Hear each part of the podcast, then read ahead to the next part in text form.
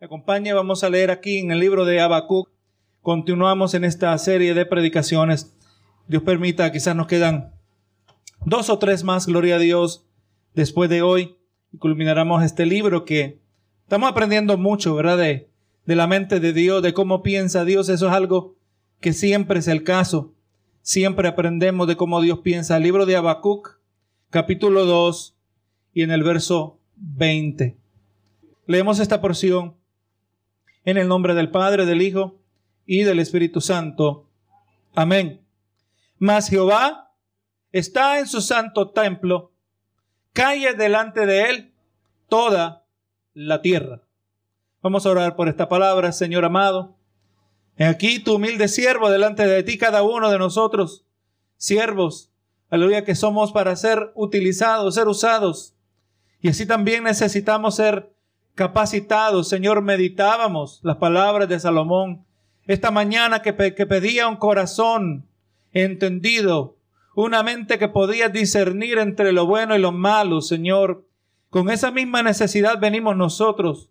Con ese mismo proceder, Señor, nos acercamos pidiendo, Señor, que, aleluya, tú nos dejas a nosotros un espíritu sensible a tu voz, por cuanto somos tus hijos y anhelamos ser guiados por tu espíritu, la característica de un verdadero hijo de Dios que no anda a su manera, que no anda conforme a sus propios propósito, sino que andamos en la voluntad de Dios. Necesitamos palabra, continuamente hablando a nuestras vidas, porque hay una variedad de voces contrarias, de voces contradictorias, de voces hasta engañosas, engañosas, Señor, que los quieren desviar, apartar de tus caminos, Señor. Pero aquí es tu verdad que nos sustenta.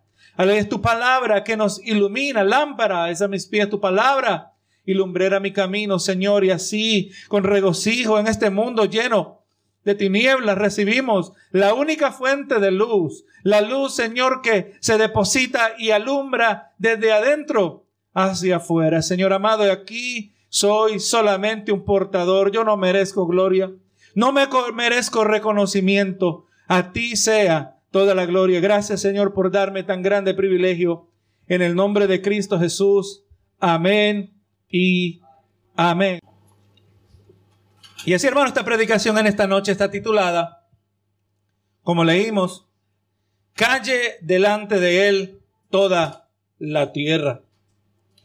Hermano, ya pues en esta sección que se nos permite examinar hoy, pues Dios le brindó al profeta Habacuc y en torno a ti también a nosotros un poco más de la perspectiva divina. Verdaderamente a nosotros nos es de grande bendición, de grande impacto en nuestro diario vivir cuando nosotros podemos ir comprendiendo la perspectiva de Dios, ¿verdad que sí?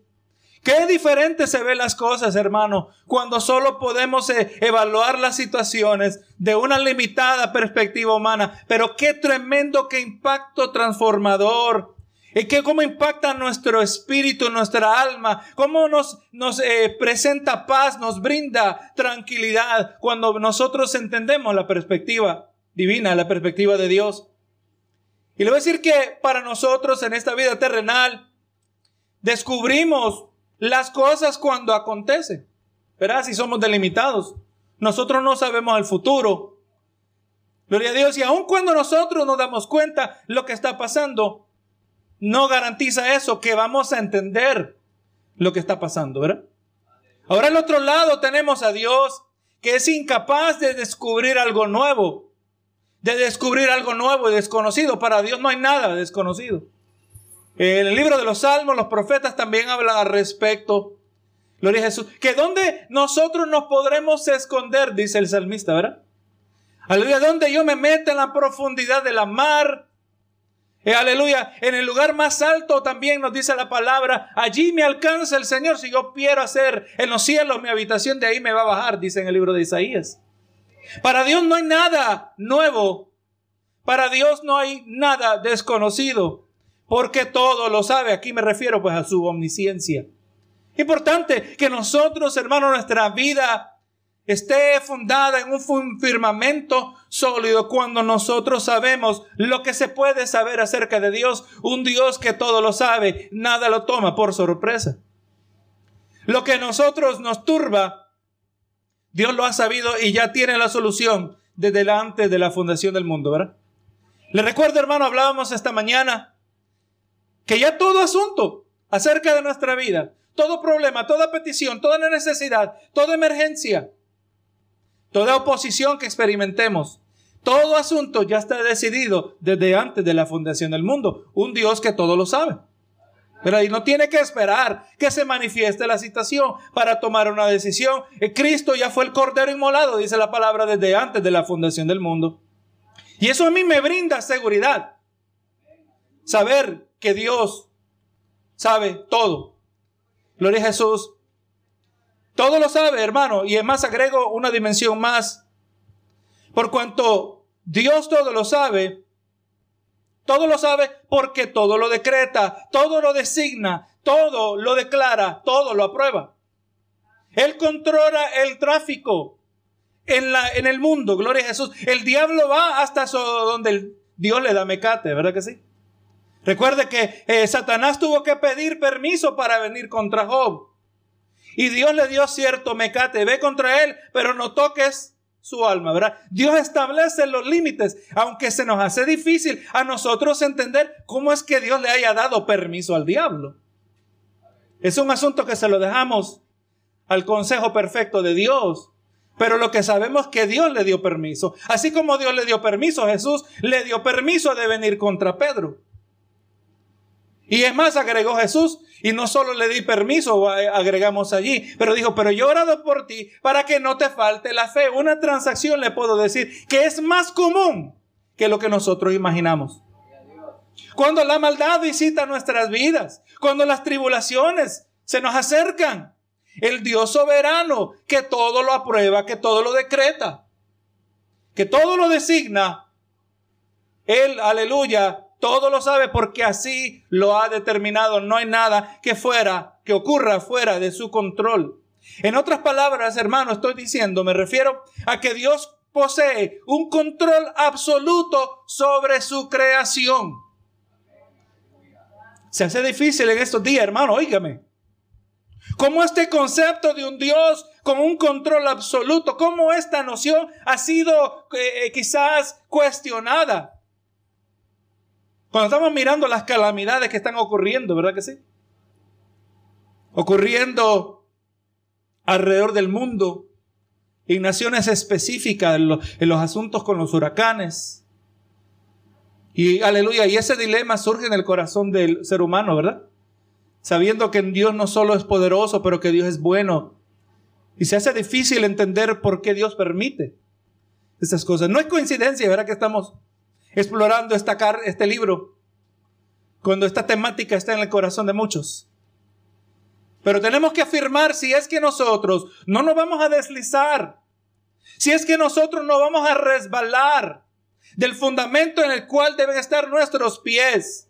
Tenemos que retroceder de lo desconocido, así como hizo Habacuc, y retroceder al territorio conocido, que sabemos que Dios es todopoderoso, que sabemos que Dios es bueno, que sabemos que Dios es eterno, que sabemos que Dios es soberano, Él es omnisciente, que todo lo sabe. Es de ahí donde si vamos a evaluar las situaciones, si vamos a permitir que la verdad bíblica moldee nuestras vidas, tenemos que salirnos del territorio confuso y desconocido y retroceder a aquello que sí conocemos. Gloria a Jesús, afirmando lo que hemos dicho, ¿verdad? Por cuanto sus pensamientos son más altos que nuestros pensamientos, por cuanto sus caminos son más altos que nuestros caminos. La mente finita humana, hemos estado diciendo en estas últimas semanas, hay un grande reto en la mente finita humana tratando de entender la mente, la mente infinita de Dios. Por definición, van a haber cosas que nosotros no vamos a entender. Y eso está bien, hermano. Eso está bien. Eso debe ser aceptable en la vida del creyente. No nos frustremos de aquello que no entendemos, pero sí regocijémonos en aquellos que aquello que sí sabemos acerca de Dios.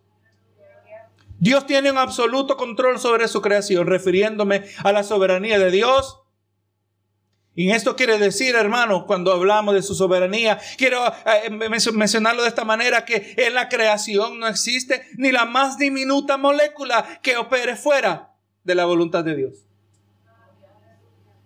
Ni una molécula, ni el organismo que supuestamente que no vive, el virus del coronavirus, ¿verdad? Aún el coronavirus se tiene que someter a la voluntad de Dios. ¿Estamos de acuerdo? No hay nada que no esté bajo el control de Dios. La voluntad de Dios es suprema y no existe desviación de la voluntad de Dios. La mejor imagen que imaginar podemos traer en este momento es un ferrocarril a alta velocidad. No hay quien lo detenga, ¿verdad que sí? Gloria al Señor. Miren lo que dice en Isaías 45, 18. Porque así digo Jehová, que creó los cielos. Él es Dios, que Él formó la tierra.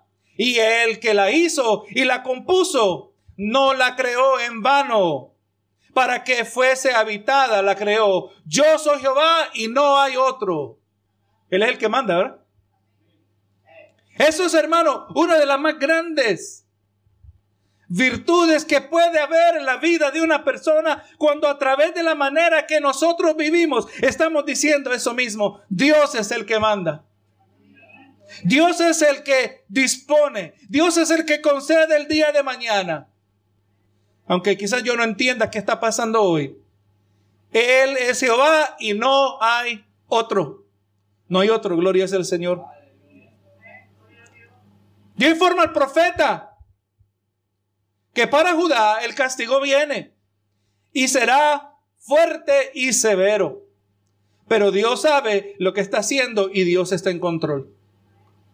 Es lo que necesitaba saber el profeta que comenzó este libro rápidamente preguntando hasta cuándo Jehová clamaré y no me oráis, dice el verso 2 del capítulo 1.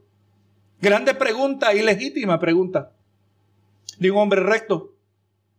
Dios está en control a tal grado que aquellos que serán el instrumento del castigo para Judá, ya vamos a mirar que Dios denuncia también su pecado y también su pecado será condenado. Ese era el problema. Si usted se recuerda dos predicaciones atrás, Habíamos titulado la predicación El remedio peor que el problema, porque el problema que tenía eh, Habacuc, que por qué Dios no castigaba la maldad y ahora que Dios le dice cómo va a castigar la maldad, se puso peor el problema para él, no entendía eso. Si lo primero se le hacía difícil entender, ¿cuánto más el instrumento? Pero aquí en estos versos, mire cómo Dios, hermano, Dios es uno que Él quiere comunicarse con nosotros. Él quiere que nos entendamos con Él, aunque Él no esté obligado a hacer nada. Aunque Él no tiene que darnos ninguna contestación, ninguna respuesta acerca de lo que Él está haciendo, pero Él quiere que seamos partícipes por cuanto nosotros somos hijos de Dios. Y no solo hijos, dice la palabra que así como Abraham, somos amigos de Dios. Porque el amigo sabe, aleluya, lo que está haciendo Dios. Dios no nos priva de lo que Él está haciendo. Pero le dice, ¿verdad? No te preocupes, Habacuc, no te gusta el remedio, pero el remedio también va a ser juzgado. Son, son malos. Y eso es lo que vamos a mirar. En los versos que estaremos examinando, pues Dios le va a mostrar, nos va a mostrar a nosotros, junto a Habacuc, que Dios estaba bien consciente del pecado de los caldeos, porque Dios todo lo sabe, ¿verdad? Y vamos a ver la conducta que Dios ha de juzgar. Ahora nos vamos al verso 5, hermano, de Habacuc. Habacuc capítulo 2, verso 5. Vamos a cubrir unos cuantos versos en esta noche. Dice, y también el que es dado al vino es traicionero, hombre soberbio, que no permanecerá, hermano, vamos mirando, que los caldeos, pues podemos decir en términos de hoy, eran borrachos, eran controlados por su vicio. Un vicio, hermano, que en sí mismo él brinda su propia condenación. Proverbios 20, capítulo 20 dice, el verso 1 dice, el vino es escarnecedor, la sidra alborotadora, y cualquiera que por ellos hierra no es sabio. Allí está, hermano, el error. Allí está, gloria sea el Señor, la, la condenación que acompaña. ¿Cuántos hermanos? Nosotros vemos cuántos problemas no acompañan a aquel que está viciado por el alcohol. Ya vemos cómo comienzan los caldeos, ¿verdad? Cómo comienza el Señor. Y también dice, hombre soberbio que no permanecerá. Está diciéndole al profeta, Que esta conducta no será sin repercusiones. Que eventualmente el borracho soberbio, lleno de orgullo, va a ser cortado. Miren lo que dice Proverbios 16, 18. Antes del quebrantamiento en la soberbia, antes de la caída, la altivez de espíritu. Una de esas leyes inviolables, esas leyes espirituales inviolables, ¿verdad que sí? Porque la palabra nos dice que aquel que no se humilla, Dios lo va a humillar. Aquel que se enaltece, Dios lo va a humillar. Ahora, otro lado, también la palabra nos dice que aquel que se humilla, Dios lo va a exaltar. Humillarnos nos vamos a humillar de cualquier manera. A las buenas o a las malas, ¿verdad? Porque cada hombre, cada ser humano debe reconocer su lugar. Usted sabe, la palabra nos dice que eventualmente toda lengua confesará, toda rodilla se doblará. Y toda lengua confesará que Jesús es el Rey de Reyes y Señor de Señores. Pero para uno va a ser demasiado tarde. Muchos lo van a hacer renuentes protestando, no tienen opción, pero nosotros lo haremos con corazones llenos de regocijo. Dice, continúa diciendo el verso, que se ensanchó como el Seol su alma. Aquí habla de los caldeos como que fueran un hombre. Ensanchó como el Seol su alma y es como la muerte que no saciará, que no se saciará. Antes reunió para sí todas las gentes y juntó para sí todos los pueblos. Vamos mirando, hermano, que los caldeos eran malos, eran perversos, eran paganos, eran entregados a, falsas religiones. ¿Qué se puede esperar un corazón que cultiva la maldad por generaciones? ¿Qué se puede esperar de gente, aleluya, que han sido malos por generaciones y en ellos había un apetito insaciable por destruir? Un apetito insaciable, no solo por el vicio, pero por destruir, por conquistar. Y vamos a ver, hermano, en los versos que vienen, cuán insaciable era su apetito. Ahora, hermano, de los versos 6 al 20, encontramos, hermano, si no me falla la memoria, aparecen seis ayes aparecen, hermano, seis condenaciones de parte de Dios, aleluya, sobre los invasores eh, que iban a venir a invadir a Judá, los invasores caldeos. Cuando decimos ay, un ay, se puede traducir cuando dice ay, podemos decir pobre de ti.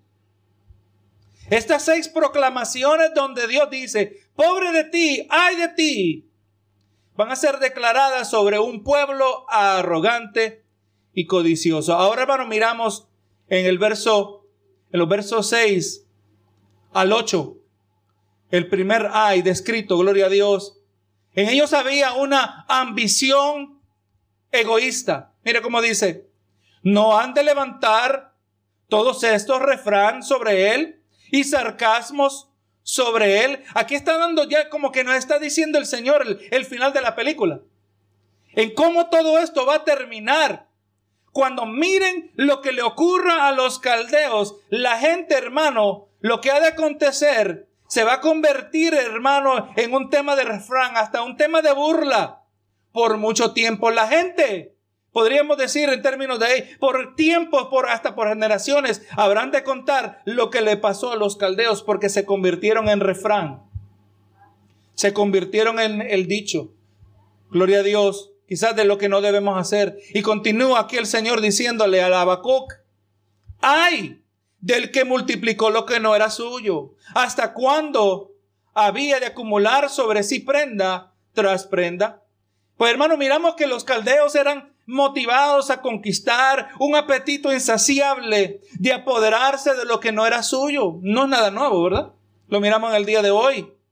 Y aquí vemos esa primera acusación de parte de Dios y aquí el Señor está agregando, está afirmando que Él está mirando cómo son ellos, que Él está consciente de la naturaleza, de su carácter pecaminoso y está afirmando que sus acciones no serán sin consecuencia. Aquí se está afirmando la justicia de Dios. Aquí se está afirmando la rectitud de Dios. Aleluya, porque aún hemos mencionado, hermano, que aún un juez bueno puede errar si no sabe todo lo que ha pasado, ¿verdad? Aún un juez bueno, pero ahora un juez bueno que todo lo sabe, a él no se le escapa ni una. Verso 7. ¿No se levantarán de repente tus deudores? Aquí está diciendo, hermano, presentando Dios al profeta, que eventualmente aquellos que han sido despojados de sus bienes, gloria a Jesús, se van a rebelar, contra Babilonia. Gloria a Jesús. Aquellos han sido oprimidos, aquellos que han sido extorsionados, aquellos que, eh, que han debido, que han tenido que pagar impuestos, aquellos que han sido oprimidos de manera eh, eh, con financiera, eventualmente se van a levantar. Se van a levantar de repente tus deudores y, de y, desperta, y despertarán lo que harán y se despertarán lo que te harán temblar y serás dejado y serás despojo para ellos. Entonces, hermano, lo que está diciendo aquí el Señor está diciendo que eventualmente las víctimas se van a cansar de ser víctimas. Gloria a Jesús. Está diciendo que a causa de esa insaciable avaricia de los caldeos, y cuando estos se rebelen, aleluya, para recuperar lo que les pertenece, ahora los caldeos se van a convertir en víctimas. Ellos son los que van a temblar. Los que antes hacían temblar lo que antes victimizaban a otros, ahora ellos serán, se convertirán en víctimas. Hermano, en todo esto está entretejida la soberanía de Dios. Recuerde, retrocediendo al capítulo 1, donde Dios le dijo a Habacuc que él es el que había levantado a los caldeos. Eso no nos debe sorprender. Es el Dios el, en los últimos tiempos, el que le ha permitido y eventualmente le va a permitir que se manifieste el anticristo. Dios tiene un propósito en todo lo que Él causa y todo lo que Él permite. A Dios no se le va ninguna y le está y hermanos, los caldeos todavía no han venido ni sobre Judá. Todavía no han tocado puerta. Todavía no han destruido nada de parte del pueblo de Dios pueblo que se merecía lo que le venía, déjeme agregar. Y ya Dios, mire cómo piensa Dios, hermano. Ya Dios tenía el juicio preparado para ellos también. Nosotros sabemos históricamente y aún bíblicamente, en el libro de Daniel se nos presenta que el imperio que vendría detrás de ellos iba a ser el imperio de los medo persas, ¿verdad? Que conquistaron y destruyeron el imperio de los babilónicos.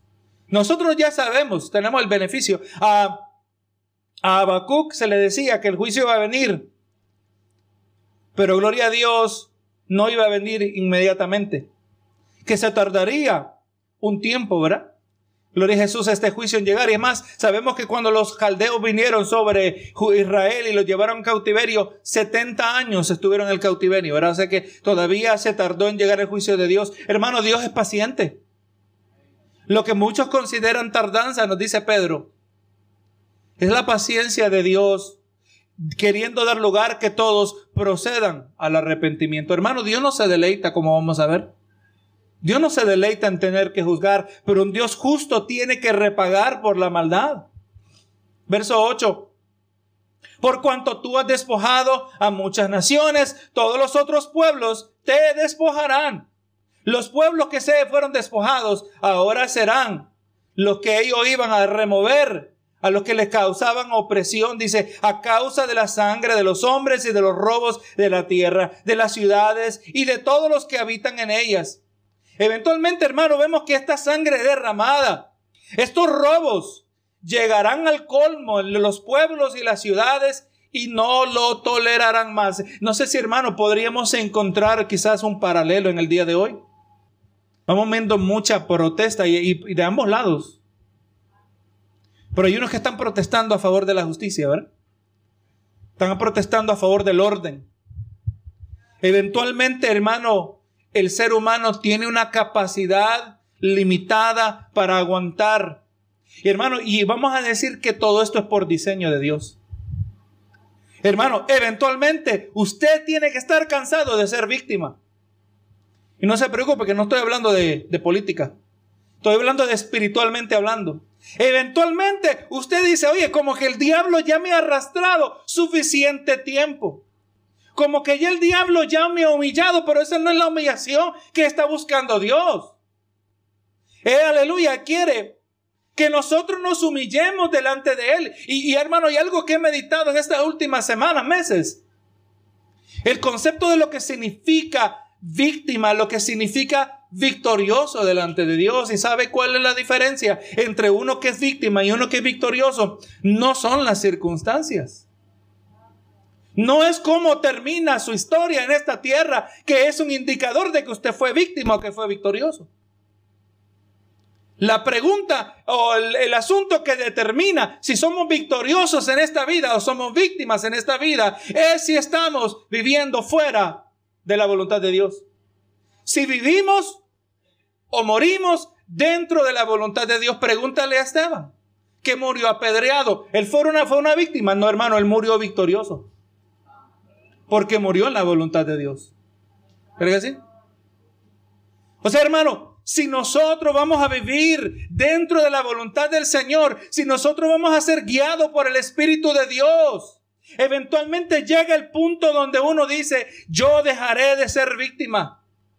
Aleluya. Y voy a ser victorioso porque voy a cumplir la voluntad de Dios. Pero eso no siempre quiere decir que terrenalmente, desde una perspectiva humana, todas las cosas se van a ver favorables.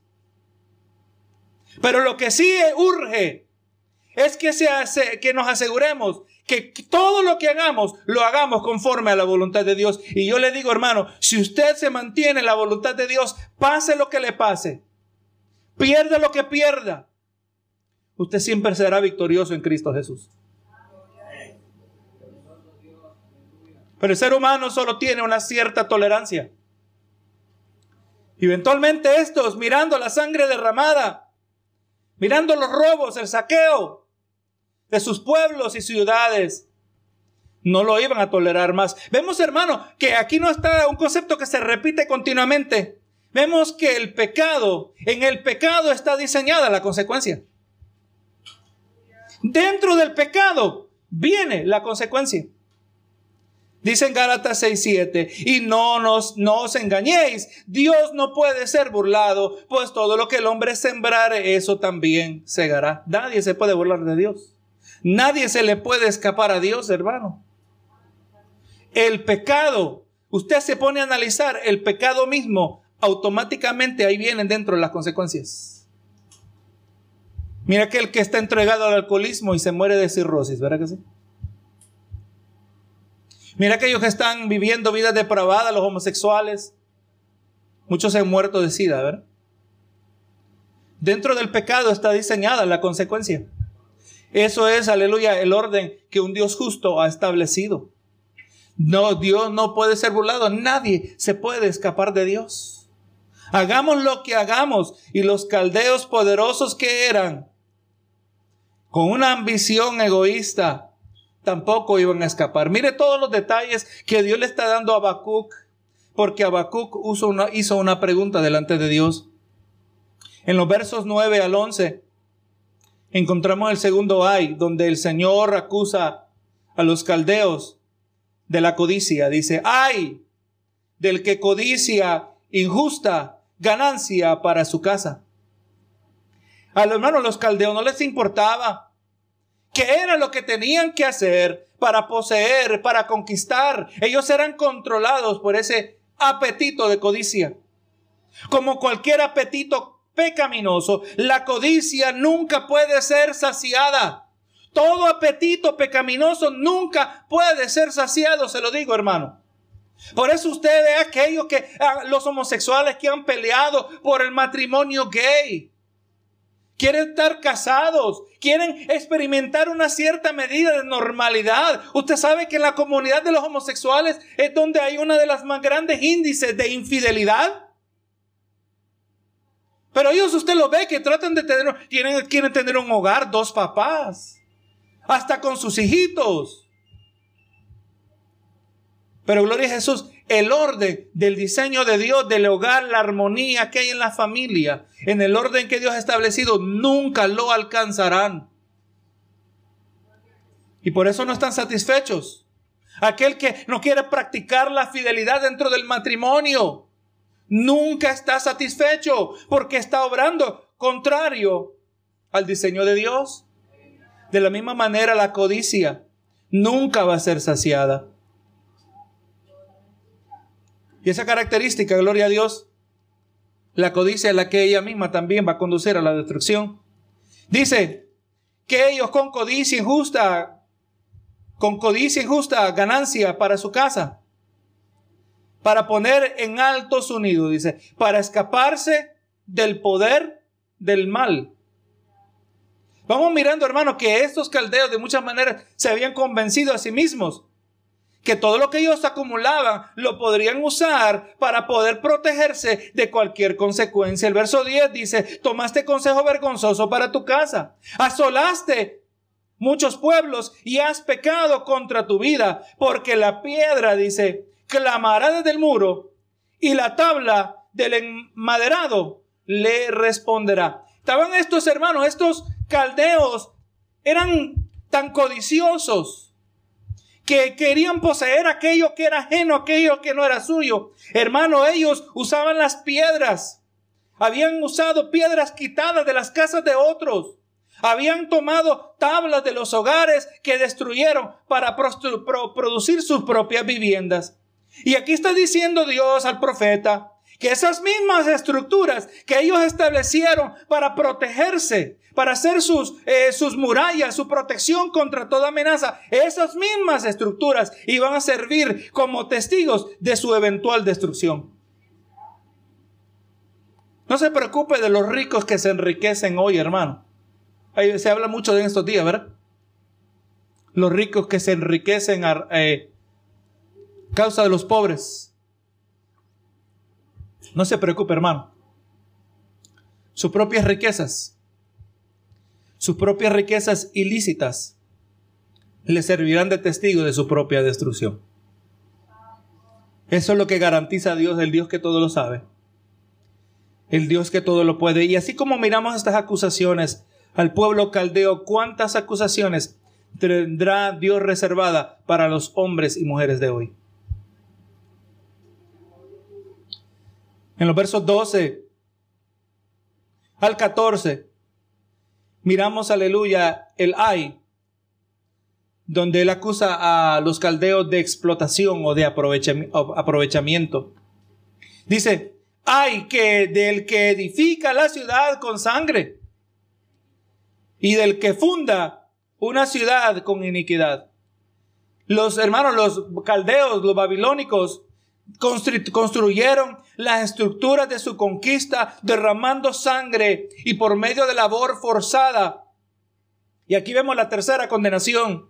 Babilonia fue construida eh, por prisioneros de guerra. Los esclavos, hermanos, fueron explotados hacia el máximo. Babilonia era orgullosa de sus logros, pero Dios dijo que esto no iba a durar.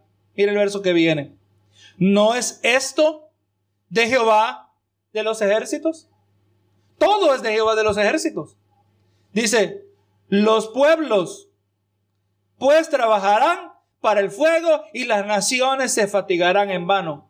Hermano, Dios es dueño de todo. Y Él está diciendo aquí que a pesar de cómo fueron explotados estos trabajadores, estos esclavos, estas víctimas de conquista, cómo ellos experimentaron pérdida, saqueo, destrucción, Aleluya, está diciendo que todo esto, hermano, los edificios de los caldeos se van a convertir en alimento para las llamas. Van a eventualmente caer bajo las llamas. Diciendo las naciones se fatigarán en vano. Todo esfuerzo de las naciones esclavizadas, nada va a quedar. Qué lamentable, ¿verdad? Hermano, toda explotación, de toda explotación y aprovechamiento de parte de los caldeos nada se podrá aprovechar. Gloria a Dios, Dios sigue en control. Dice el verso 14. Porque la tierra será llena del conocimiento de la gloria de Jehová, como las aguas cubren la mar. Hermano, la gloria de Dios se va a hacer visible. Hermano, ¿cómo se hace visible la gloria de Dios cuando lo que Dios dice pasa? Cuando Dios muestra que Él tiene autoridad. Cuando Él muestra que sí Él es el que quita y pone reyes.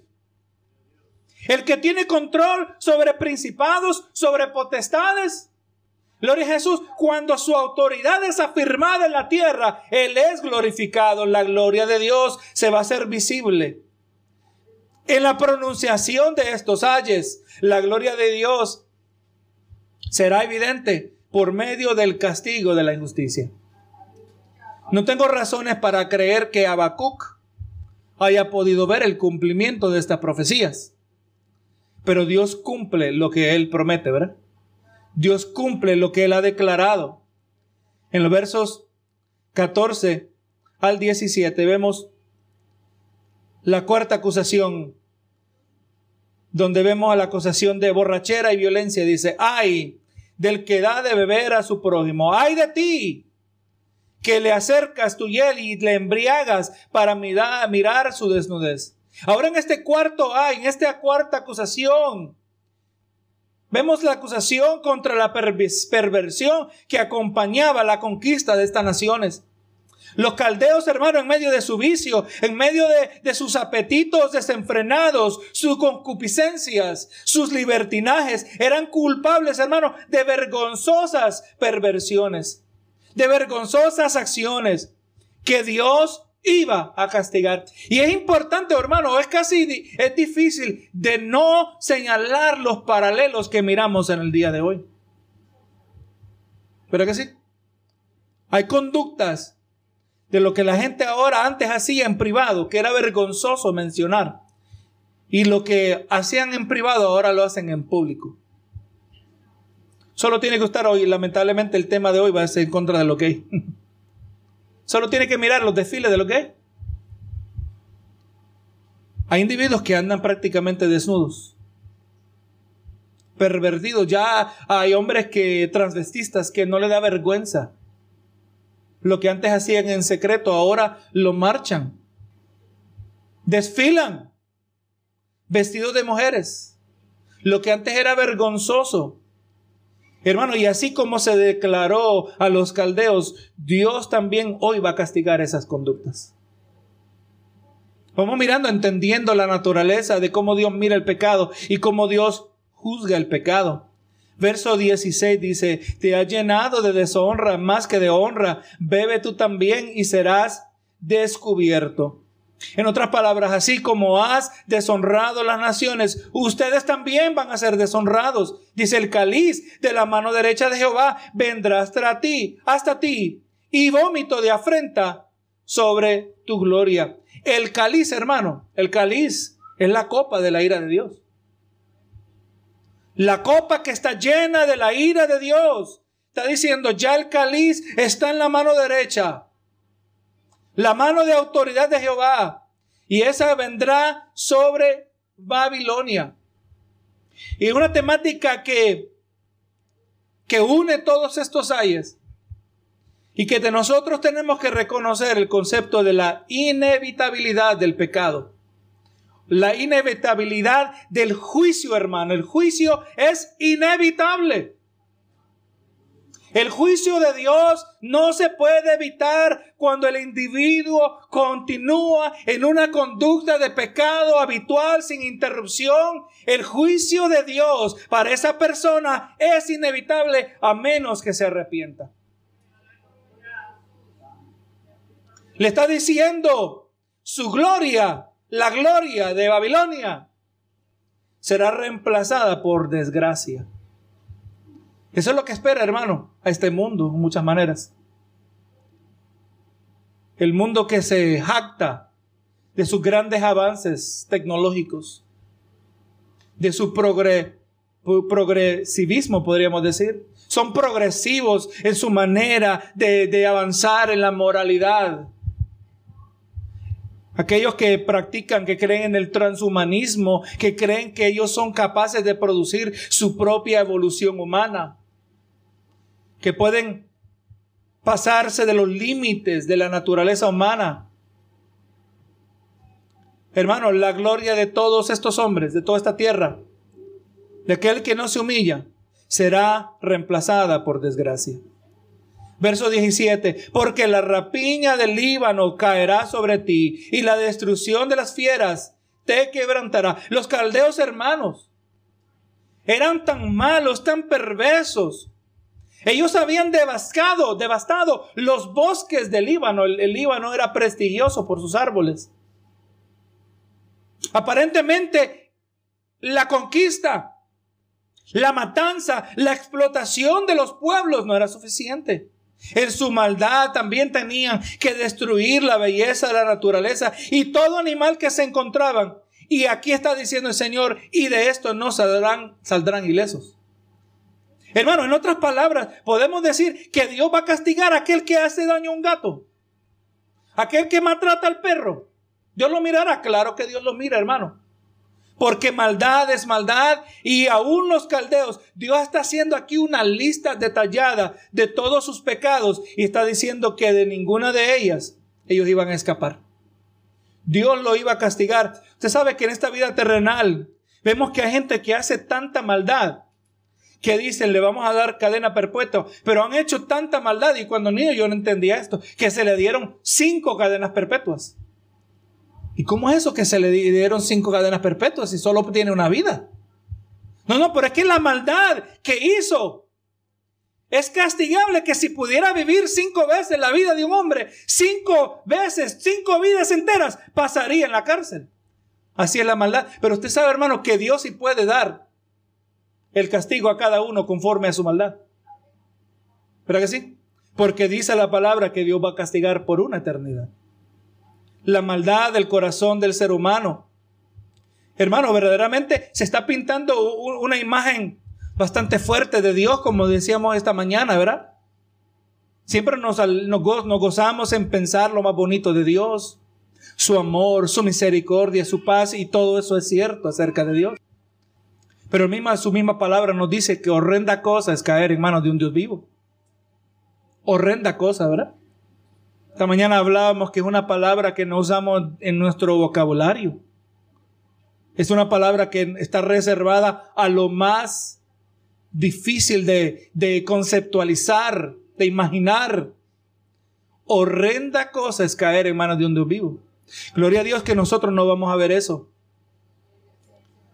Vemos aquí, hermano, ya la última acusación. La acusación de idolatría de los versos 18 al 20. Dice, ¿de qué sirve la escultura que esculpió el que la hizo? Hermano, le voy a decir que a través de todo lo que le iba a venir a los caldeos, los caldeos iban a descubrir que el juicio que se les acerca, en ese juicio que se les acercaba, iban a descubrir que los ídolos, sus esculturas, las esculturas que sus artesanos habían fabricado, no servían para nada. Dice la estatua de fundación que enseña mentira. Está diciendo, hermano, los caldeos iban a recibir una claridad espiritual que les iba a llegar demasiado tarde. Su claridad iba a venir en que ellos iban a descubrir que sus estatuas, sus ídolos, sus dioses les habían mentido. Parece para que haciendo imágenes mudas confíe el hacedor en su obra sus imágenes que eran mudas, incapaces de hablar. Interesante eso, ¿verdad? Imágenes mudas, incapaces de hablar. Les habían mentido, les habían brindado falsa confianza, falsa esperanza. Hermano, el único Dios verdadero es el Dios que nosotros servimos. Jehová, Jehová de los ejércitos, no se le olvide, hermano. Si Jesús hubo una ocasión que se dejó que lo abofetearan, que dejó que lo humillaran, que dejó que lo torturaran. Pero la palabra nos dice que un día va a retornar sin relación al pecado y solo con llegar con su venida las naciones van a temblar, hermano. Porque Jehová sigue siendo Jehová de los ejércitos, no se nos olvide. Es el Dios que castiga a los malos. Hermano, la maldad no será sin castigo. Y mire ahí, verso 19. Ay del que dice al palo, despiértate y a la piedra muda, levántate. Esta acusación de parte de Dios, hermano, está diciendo que la adoración y la devoción de los caldeos a sus falsos dioses podía ser reducida a la práctica de uno que al adorar, orar a su ídolo, es como que habla a un palo pidiendo que se despierte o a una piedra esperando que ésta tome acción. Eso es la idolatría, hermano. Dice, ¿podrá él enseñar? He aquí está cubierto de oro y de plata y no hay espíritu dentro de él. Jeremías 10:14 habla de algo similar. Dice, todo hombre se embrutece. El hombre se hace bruto, dice. Todo hombre se embrutece y le falta ciencia. Se avergüenza de su ídolo, todo fundidor, porque mentirosa es su obra de fundición y no hay espíritu en ella. Los, los ídolos hermanos son engañadores. Los ídolos prometen pero no pueden cumplir porque no son no son verdaderos, son de parte del diablo. Solo Dios, aleluya, puede cumplir. Solo Dios, aleluya, es el que puede recibir nuestra adoración. En el Salmo 115, verso 4 al 8 dice, los ídolos de ellos son plata y oro, obra de manos de hombres. Tienen boca, mas no hablan, tienen ojos, mas no ven. Orejas tienen, mas no oyen. Tienen narices, mas no huelen Manos tienen, mas no palpan. Tienen pies, mas no andan. No hablan con su garganta. Y semejantes a ellos son los que los hacen y cualquiera que confíe en ellos. Inútiles son los ídolos. Inútiles son aquellos que confían en los ídolos. Gloria sea al Señor. ¿Y qué dice eso de nosotros, hermanos? Que servimos al Dios verdadero. Dice totalmente lo opuesto, ¿verdad? Inútiles, como que, hermano, y es verdad, aquel que adora al ídolo. Usted le habla y ellos no entienden la verdad. Qué triste cuando usted se le acerca a un católico y le dice, mira, la palabra dice tal y tal cosa, y dice, a mí tú no me vas a cambiar, católico nací, católico me voy a morir. Qué triste, hermano. Como mueren en idolatría, verdaderamente sus ojos están cerrados, sus oídos capaces incapaces de oír, de recibir la verdad. Clara está la declaración del salmista, semejantes a ellos son los que los hacen, y cualquiera que confía en ellos. Gloria sea el Señor, hermano, que nosotros hemos sido liberados de esa esclavitud. Y en el contexto, ¿verdad? Este es un verso que conocemos bastante, ¿verdad? Mas Jehová está en su santo templo. Calle delante de él toda la tierra. ¿En qué templo estaba Jehová? Jehová está en su templo, en los cielos. Jehová está en los cielos, donde se establece todo edicto, donde se pronuncia todo acontecimiento, donde se declara todo juicio. Y dice, calle delante de él toda la tierra, mientras de los ídolos de los caldeos eran mudos el verdadero Dios de la tierra dice a sus habitantes que callen delante de Él, que callen para reverenciar a aquel que tiene supremo control y autoridad sobre su creación. Callemos todos para reverenciar a Dios. Cuando Dios habla, todos callamos y oímos, hermano. Porque Él es digno de toda gloria, de toda honra. Y Él merece ser adorado, merece ser reverenciado. Y le voy a decir, hermano, y voy a terminar con un puntito más. Porque este, usted sabe, este no es todo el carácter de Dios. Gloria a Dios que todas nuestras predicaciones no se enfocan en esta temática, ¿verdad? Rápidamente se, se, se agota la esperanza cuando hablamos solo del juicio de Dios. Solo lo dejo con este verso en Ezequiel 33, 11. El Dios que juzga, el Dios que es severo a pagar al pecado, pero mire lo que le dijo a Ezequiel, Ezequiel que fue el profeta durante el cautiverio babilónico, profeta después de Habacuc. Dice, diles, vivo yo, dice Jehová el Señor, que no quiero la muerte del impío, sino que se vuelva el impío de su camino y que viva. Volveos, volveos de vuestros malos caminos. ¿Por qué moriréis, oh casa de Israel? Mire el corazón de Dios, hermano que en medio de pronunciar juicio, En medio de pronunciar Dios devastación, aunque en este contexto estamos leyendo la devastación que iba a venir a los caldeos, pero ¿por qué los judíos iban a tener que pensar que algo diferente le esperaba a ellos? Recuerde que al que mucho se le da, mucho se le demanda. No, no eh, aleluya, cuando entendemos el corazón de Dios, no era severa o demasiado severa la mano de Dios de traer a los impíos caldeos para juzgar a Judá. Pero el Señor hermano dice que Él no quiere la muerte del impío. Él no anhela la muerte de aquel que peca. Él quiere que el impío se arrepienta. Y cada vez que Dios manda anuncio de juicio, allí implícita está una invitación al arrepentimiento. Solo lea, hermano, Ezequiel 33, ese capítulo. Mire el contexto de ese verso y mire el corazón de Dios. El Dios que juzga severamente es también, hermano, generoso en su perdón. Ese es el Dios que nosotros servimos. Así que cuando Dios habla, hermano, calle delante de él toda la tierra. Bendito Jesús. Vamos a estar de pie, vamos a hacer una oración. Señor amado, en el nombre de Jesús he traído tu palabra. Señor, he aceptado este reto de traer tu palabra verso por verso, Señor, y aquí tú respaldas tu palabra, Señor. No me interesa que yo reciba la aprobación de nadie, a mí me interesa recibir tu aprobación en decir lo que está escrito sin quitarle, sin agregarle, Señor, para la gloria de tu nombre y para que los eh, corazones sean verdaderamente transformados. Señor, tú no necesitas mi ayuda, sino, Señor, que hay que dejar que tu palabra haga la obra en cada corazón que está hambriento y está sediento, Señor.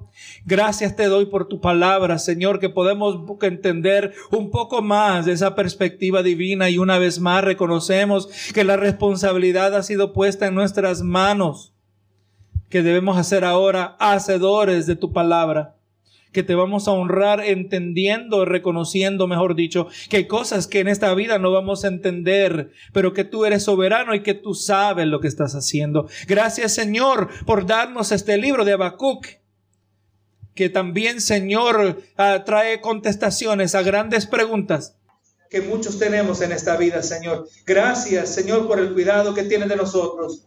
Te doy gracias, Señor, en el nombre de Cristo Jesús. Amén y Amén.